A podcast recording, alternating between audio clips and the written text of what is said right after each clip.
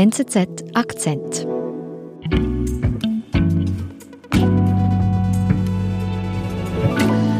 Dieser Truppenabzug ist ein Indiz, äh, dass Donald Trump Schwierigkeiten hat mit Deutschland. Wenn das transatlantische Bündnis leidet, was heißt das für die europäische Sicherheit? Ein Gespräch mit Thomas Kleine-Brockhoff vom German Marshall Fund. Herr Kleine-Brockhoff, Sie sind Vizepräsident der renommierten Stiftung German Marshall Fund. Ich würde sagen, das ist hier nicht jedem ein Begriff. Ähm, es ist ein Think Tank, eine Denkfabrik also, stationiert in mehreren Ländern. Können Sie uns kurz sagen, wofür diese Denkfabrik einsteht? Der German Marshall Fund ist eine transatlantische Organisation, die sich um europäisch-amerikanische Beziehungen kümmert, entstanden aus dem Geist des Marshallplans. Europe is still emerging from the devastation and dislocation äh, von George Marshall, dessen, dessen Plan Europa nach dem Krieg versucht hat, wieder aufzubauen. The United States is the only country in the world today which has the economic power and productivity to furnish the needed assistance. Und wir sagen eigentlich immer, dass wir im Geist des Marshallplans, nämlich europäische Integration, ökonomische Reform, transatlantische Beziehungen arbeiten, also in dem Geist, wie sie George Marshall, der amerikanische Außenminister war, mitentworfen hat.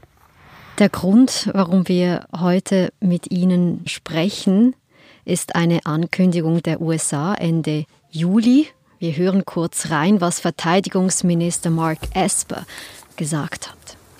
The current EUCOM plan will reposition approximately 11,900 military personnel from Germany, from roughly 36,000 down to 24,000. Die USA hat angekündigt, jeden dritten US-Soldat aus Deutschland abzuziehen. Was ist Ihnen persönlich durch den Kopf gegangen, als Sie diese Ankündigung gehört haben?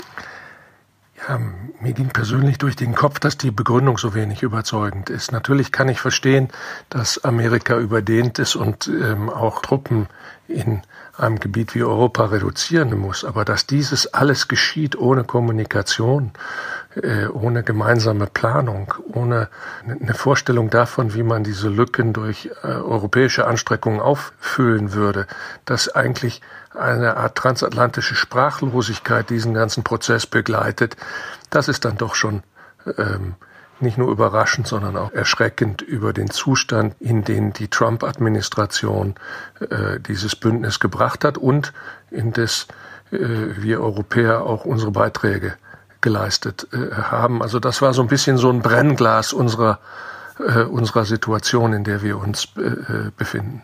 Hm, wie war denn genau die Begründung von Donald Trump, diese Truppen abzuziehen?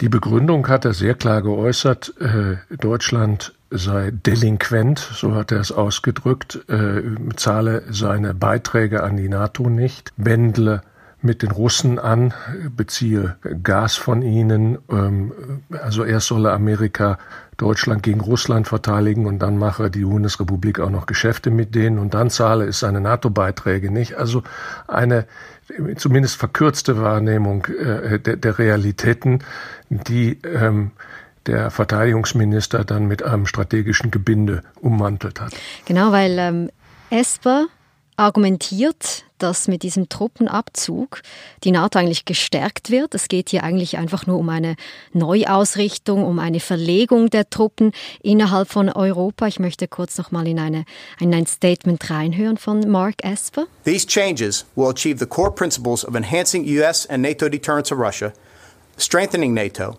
reassuring allies and improving US strategic flexibility and EUCOM operational flexibility. Was sagen Sie zu dieser Begründung, zu diesen Argumenten? Jeder, der sich mit äh, europäischer Sicherheit beschäftigt, sieht, dass diese Erklärung kurze Beine hat.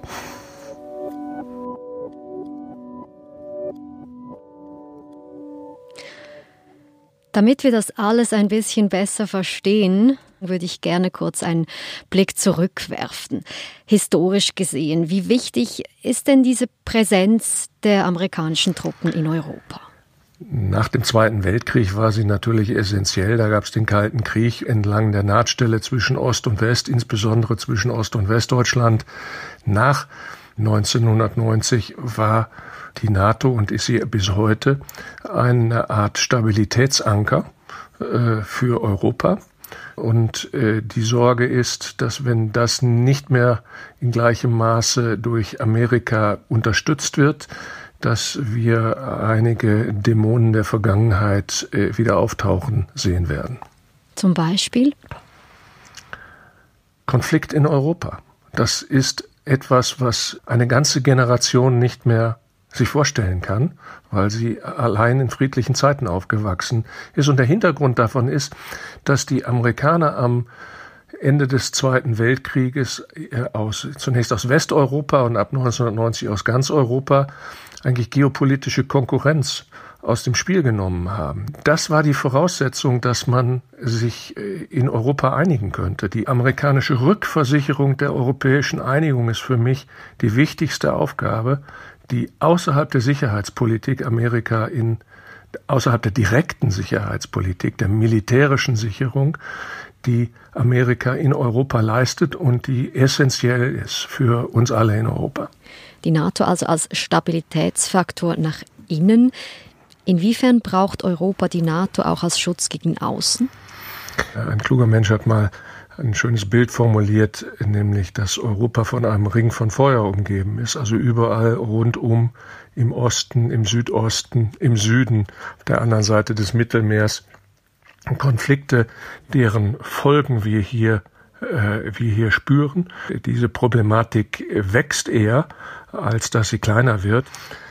Natürlich leben wir in Europa nicht auf einer Insel des Friedens.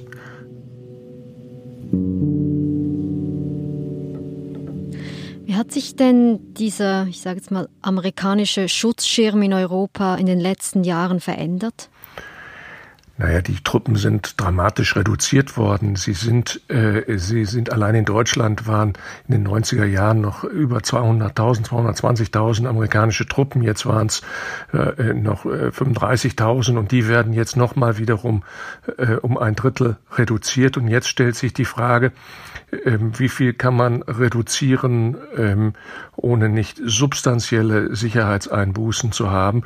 Denn das, was jetzt da ist, soll ja eigentlich nur für einen Konfliktfall einen schnellen Aufwuchs äh, garantieren und nicht eigentlich äh, im, im, Kern eine Verteidigung bereitstellen. Das können auch 35.000 Leute äh, nicht, von denen ja auch nur ein kleinerer Teil Kampftruppen sind. Also das muss man sich sowieso nicht, äh, nicht vorstellen, sondern hier ist eine symbolische Rückversicherung und eine schnelle Aufwuchsfähigkeit und eine schnelle Verlegungsfähigkeit. Das ist das, was die Amerikaner leisten.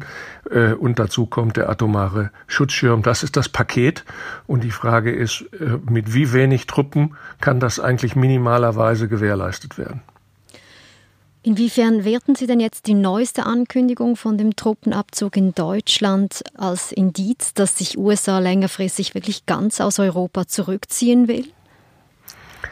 Dieser Truppenabzug ist ein Indiz, äh, dass Donald Trump Schwierigkeiten hat mit Deutschland. Er hat äh, nicht nur mit Europa, er sieht ja Europa als einen Konkurrenten, mindestens in Handelsfragen. Und unter all diesen Fragen steht die Bundesrepublik in, in seiner Liste ganz oben. Dieser Präsident hat eine, momentan noch eine Halbwertszeit von entweder vier oder fünf Monaten oder von gut vier Jahren. Und diese Frage wird darüber Auskunft geben ob die NATO weiter erodiert oder ob sie überlebt und äh, so reformiert werden kann, dass sie auch ihre Aufgaben erfüllen äh, kann. Also dieses, da ist die Messe noch nicht gesungen.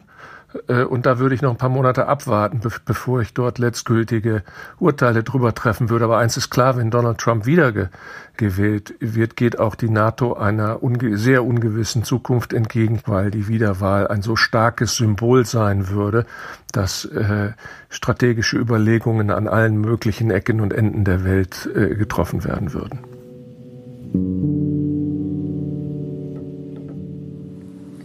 En matière de défense, Notre objectif doit être la capacité d'action autonome de l'Europe en complément de l'OTAN. Jetzt hat es in Europa ja auch in den letzten Jahren vor allem vom französischen Präsidenten Macron auch Aussagen in diese Richtung gegeben, dass man eine gemeinsame europäische Sicherheitsstrategie finden muss. Was sagen Sie zu dem? Ja, wir haben eine gemeinsame europäische äh, Sicherheitsstrategie, die bildet sich in der NATO ab. Ich wüsste nicht, warum man versuchen sollte, eine andere zu erfinden, die wesentlich komplexer wäre zu erfinden. Wir sehen die Versuche in, innerhalb der Europäischen Union. Das sind alles, auf Englisch sagt man Baby Steps, also Mini-Schrittchen, völlig unterfinanziert. Der gerade beschlossene, übrigens von demselben Macron mitbeschlossene mehrjährige Finanzrahmen kürzt die Ausgaben, die dafür vorgesehen sind, nochmal drastisch ein. Also die ganzen Vorstellungen von sogenannter europäischer Autonomie und europäischer Souveränität, das kann man an so einem Budget sehen, sind Wolkenkuckucksheime. NATO ist die europäische Sicherheit und NATO sollte sie bleiben, weil 80 Prozent der Verteidigungslasten die die NATO übernimmt, stammen von Ländern, die nicht in der Europäischen Union sind. Wir haben eine Problematik, dass Europa zu wenig für die eigene Verteidigung getan hat und zu sich zu sehr auf die Amerikaner verlassen hat. Das ist die eigentliche Problematik, die die Amerikaner nicht erst seit Donald Trump, sondern seit Jahren und Jahrzehnten beklagen, äh, dass amerikanische Soldaten Europa verteidigen und selber dafür zu wenig tun will. Dieses ist eine aus meiner Sicht berechtigte Kritik der Amerikaner seit langem, denn man muss ja nicht nur davon ausgehen, dass Donald Trumps Unterminierung die NATO ge gefährdet, sondern die Europäer und zuvörderst die Deutschen gefährden die NATO, indem sie nicht tun, was sie gesagt haben, dass sie tun würden. Wir haben eine kaum einsatzfähige Bundeswehr, die mit veraltetem Gerät, wenn sie überhaupt welches hat, äh, operiert und die Bundesrepublik alleine nicht verteidigen kann und schon gar nicht eine Gewährleistungsfunktion für andere kleinere europäische Länder übernehmen kann, die die gerne von Deutschland sehen, wir als Deutsche aber nicht bereitstellen können und offenbar auch nicht wollen. Wir haben die neueste Ankündigung vom Truppenabzug eingeordnet. Welche abschließende Erkenntnis würden Sie aus dieser Entwicklung ziehen? Der Truppenrückzug äh, hat auch was Gutes. Er bringt uns nämlich in die Lage, darüber nachdenken zu können, was eigentlich passiert und was dann geschieht, wenn Amerika als Rückversicherung schwächer wird oder eines Tages auch keine Truppen da sein würden. Äh, nämlich zum Beispiel in dem Fall, dass es eine Krise in Asien gibt. Wir Europäer glauben ja immer, das Zentrum der Welt sei Europa. Das war auch 500 Jahre so. Wir müssen uns jetzt daran gewöhnen, dass das Zentrum der Welt, das strategische Zentrum woanders ist. Und wenn das so ist, ähm, müssen wir auch bereit sein, ähm, nicht nur über Lastenteilung mit den Amerikanern zu übernehmen, sondern auch zu einer Lastenübernahme. Äh, und in dem Sinne bereit und fähig sein müssen, uns konventionell selbst zu verteidigen, mit amerikanischer Rückversicherung und amerikanischem äh, Atomschirm. Das wäre ein Ziel und äh, das wäre auch das Positive, das man aus dieser, aus diesem unschönen Juli ziehen könnte.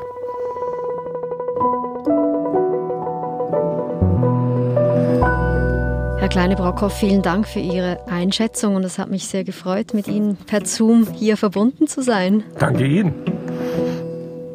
Das war unser Akzent. Ich bin Nadine Landert. Bis bald.